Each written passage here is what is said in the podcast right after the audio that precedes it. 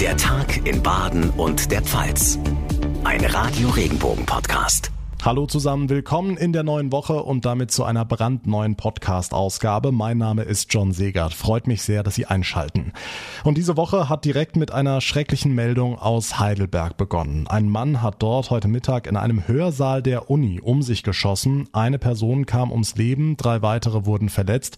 Kurz darauf richtete sich der Täter selbst. Alles, was bislang zu diesem Amoklauf bekannt ist, fassen wir Ihnen gleich hier im Podcast zusammen. Außerdem sitzen seit heute Nachmittag die Ministerpräsidenten Präsidenten der Länder mit Kanzler Olaf Scholz und Gesundheitsminister Karl Lauterbach zusammen, um über das weitere Vorgehen in Sachen Corona zu beraten.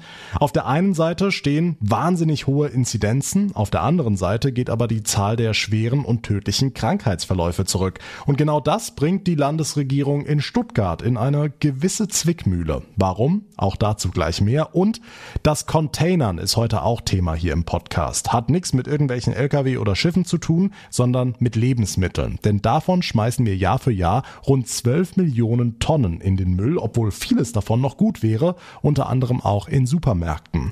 Die Umweltschutzgruppe Letzte Generation hat am Wochenende wieder mit einer öffentlichen Aktion auf die Lebensmittelverschwendung aufmerksam gemacht. Wir sprechen mit den Aktivisten direkt nach den wichtigsten Meldungen vom heutigen Tag. Entsetzen und Fassungslosigkeit in Heidelberg. Bei einem Amoklauf in einem Hörsaal an der Universität hat es Tote und Verletzte gegeben. Unser Radio Regenbogen Reporter Ralf Mehlhorn hat sich am Nachmittag vom Unigelände im Neuenheimer Feld gemeldet. So, wir stehen jetzt hier vor der alten Chirurgie in Heidelberg im Neuenheimer Feld. Bei mir ist jetzt Stefan Wilhelm von der Polizei. Können Sie uns sagen, was passiert ist? Ja, gegen kurz vor halb eins ist ein männlicher Täter in einem Hörsaal hier im Neuenheimer Feld gestürmt und hat um sich geschossen. Vermutlich hatte er eine Langwaffe bei sich und hat mehrere Personen verletzt. Im Anschluss an die Tat ist er flüchtig gegangen und hat sich selbst suizidiert. Es heißt, er soll Student gewesen sein. Was können Sie uns darüber sagen? Über den Täter sowie dessen Motiv können wir aktuell noch keine Angaben machen, weil uns einfach noch nichts bekannt ist. Ist der Einsatz jetzt hiermit beendet oder läuft er weiterhin? Kann man ausschließen, dass weitere Täter irgendwo unterwegs sind? Spezialkräfte haben das Gelände durchsucht nach einem eventuellen zweiten Täter. Das ist allerdings Standard bei uns. Wie gesagt, wir gehen derzeit von einem Einzeltäter aus und somit besteht auch keine Gefahr für die Öffentlichkeit.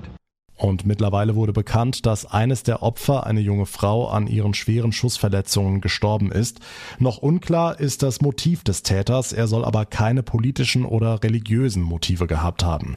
Nähere Infos will die Polizei heute Abend auf einer Pressekonferenz bekannt geben. Die aktuellsten Infos dazu hören Sie natürlich jederzeit bei uns im Programm von Radio Regenbogen und morgen natürlich zusammengefasst hier im Podcast.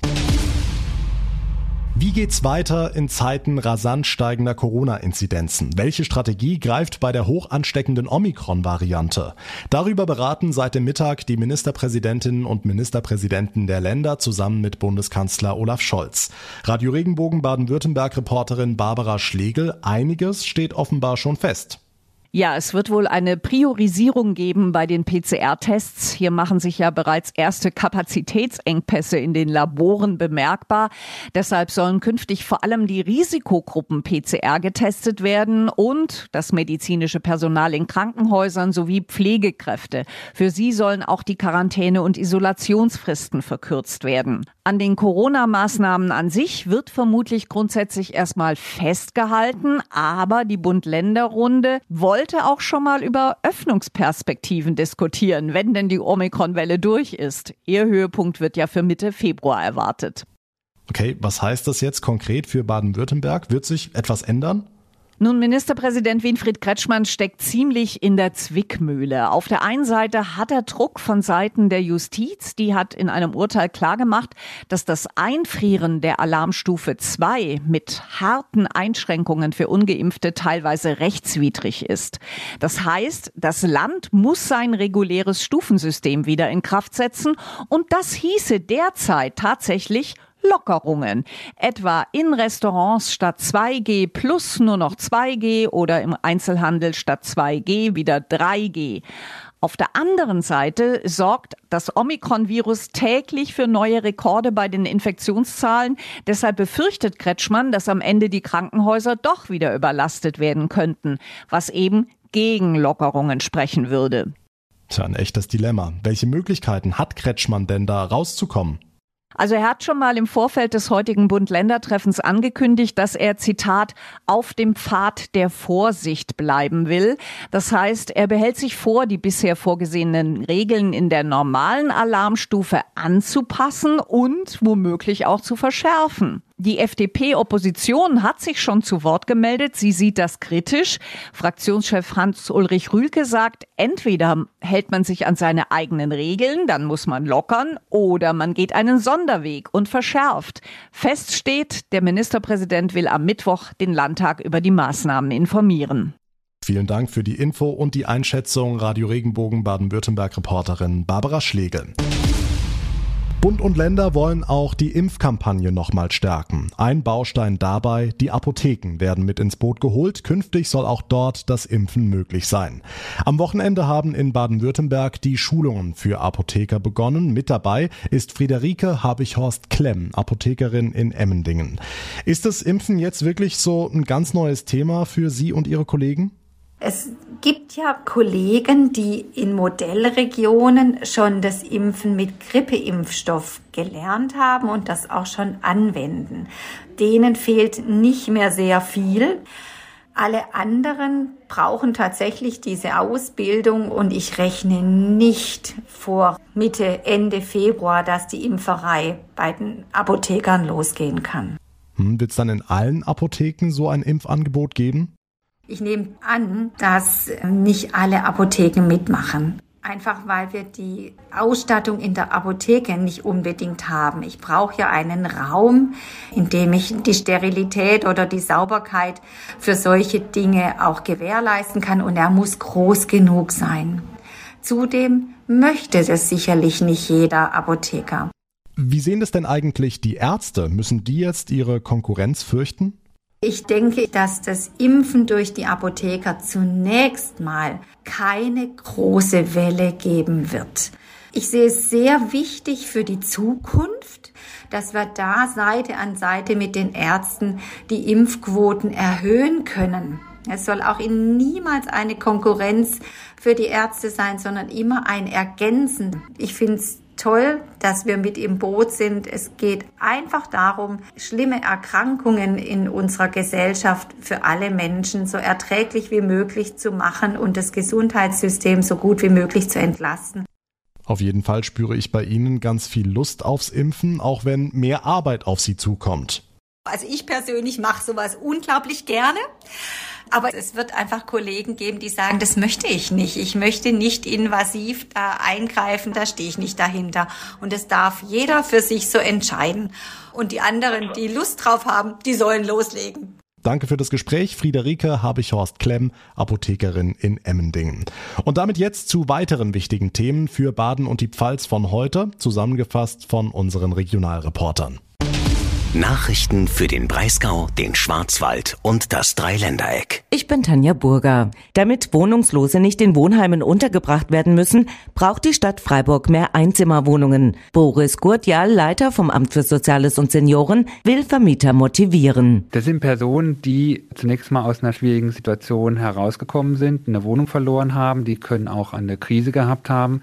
Das sind Personen wie du und ich. Also jeder, der in Miete ist, kann wegen Eigenbedarf irgendwann seine Wohnung verlieren. Und selbst ein Ärzte-Ehepaar, habe ich schon erlebt, findet im engen Freiburger Wohnungsmarkt nicht sofort eine Anschlusswohnung. Der Hauptausschuss diskutiert heute, wie mehr Wohnungslose sofort in Wohnungen vermittelt werden können.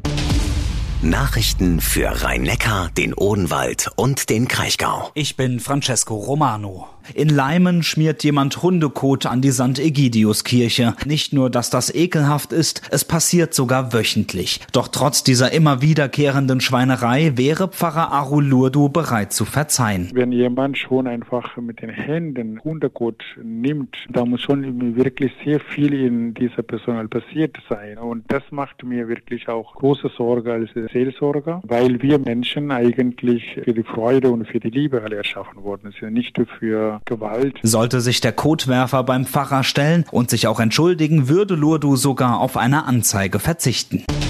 Nachrichten für die Region Karlsruhe, die Ortenau und den Schwarzwald. Ich bin Sascha Baumann. Das Kreisjugendwerk AWO Karlsruhe Stadt sucht Verstärkung. Um weiterhin Ferienfreizeiten für Kinder und Jugendliche zu ermöglichen, werden Betreuer gesucht.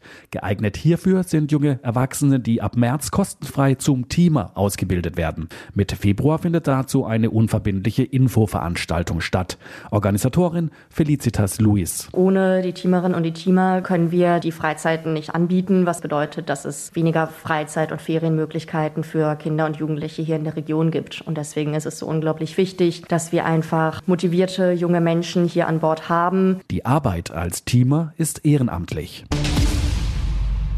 Rund 12 Millionen Tonnen Lebensmittel werden in Deutschland einfach weggeworfen, zeigt eine Studie aus dem Jahr 2019 des Bundesministeriums für Ernährung und Landwirtschaft. Und für mehr als die Hälfte der entsorgten Lebensmittel sind wir verantwortlich. Wenn also das nicht mehr ganz so weiche Brot, die leicht bräunliche Banane oder der Joghurt einen Tag nach dem Verfallsdatum in der Tonne landen.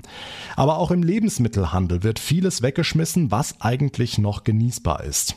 Immer mehr Aktivisten kämpfen gegen diese Verschwendung an. Sie gehen Containern. Das heißt, aus den großen Mülltonnen der Discounter und Supermärkte werden noch essbare Lebensmittel gerettet. Das gilt in Deutschland noch immer offiziell als Diebstahl, wird aber meistens toleriert. Das macht sich auch die Gruppe der Umwelt- und Klimaschützer Letzte Generation zunutze. Zuletzt startete sie am Wochenende eine öffentliche Containeraktion in Heidelberg. Warum sie das machen, das hat uns der 23-jährige Student Michael erklärt. Ja, weil wir ein Essen-Retten-Gesetz brauchen in Deutschland. Ganz, ganz dringend. Und wir fordern Cem Özdemir und die Bundesregierung auf, das sofort umzusetzen. Weil wir nur noch drei bis vier Jahre haben, um eine absolute Klimakatastrophe aufzuhalten. Und es kann nicht sein, dass wir währenddessen einfach Essen in Tonnen und Tonnen und Tonnen wegschmeißen. Es waren da ganze Container gefüllt voller Essen. Das kann einfach nicht sein. Wie können wir denn behaupten, wir tun alles, um die Klimakrise einzudämmen, während wir die ganze Zeit noch Essen wegwerfen? Angst davor, beim Containern erwischt zu werden und vielleicht auch noch eine Strafe zu kassieren, haben die Aktivisten keine, sagt auch die 21-jährige Studentin Pia. Nee, weil ich finde, dass unsinnig ist, dass das verboten ist und dass unser Recht sein sollte, diese Lebensmittel noch zu essen. Also ich habe wenig Angst davor, dass mir da Repressionen passieren können. Erstaunlich ist auch, was die Supermärkte so alles wegwerfen. Das geht quer durchs Sortiment, verrät Pia. Ich habe schon mal eine große Tüte mehrere Kilo Donuts containert. Ich habe schon Sushi im Wert von 80 Euro containert. Natürlich containert man sehr viel Salat, Gemüse, Obst, Brot. Und da finde ich immer schön, dass man aus den frischen Sachen dann noch was zubereiten kann. Immerhin ist sich die Politik des Problems bewusst. Bis 2030 soll die Menge der aktuell weggeschmissenen Lebensmittel pro Kopf halbiert werden. Und der Landwirtschaftsminister Cem Özdemir hat zuletzt auch ein Ende der Strafen für das Containern und verpflichtende Spenden der Supermärkte ins Spiel gebracht. Wir sind gespannt und bleiben natürlich für Sie dran. Das war der Tag in Baden und der Pfalz für heute. Mein Name ist John Segert. Wir hören uns dann morgen Nachmittag in der nächsten Folge wieder. Bis dahin machen Sie es gut.